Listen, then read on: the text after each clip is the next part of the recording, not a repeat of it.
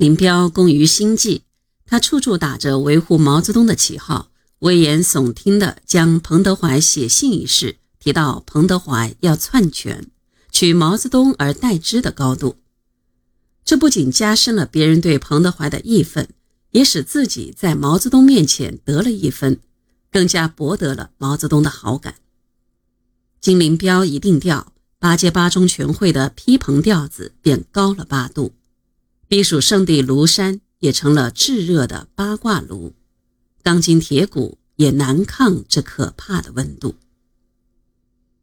在全会上，林彪的作用越来越大。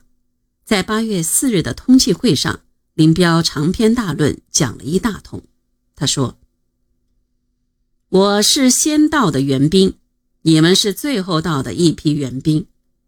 彭德怀的信和他的小组会上的发言。”总的方面是右倾的。他说，一千零七十万吨钢的指标没有经过中央讨论就决定了。他实际上是反对第一书记挂帅的。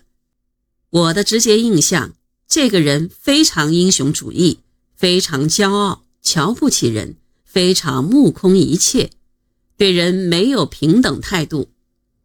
但是他太自不量力了。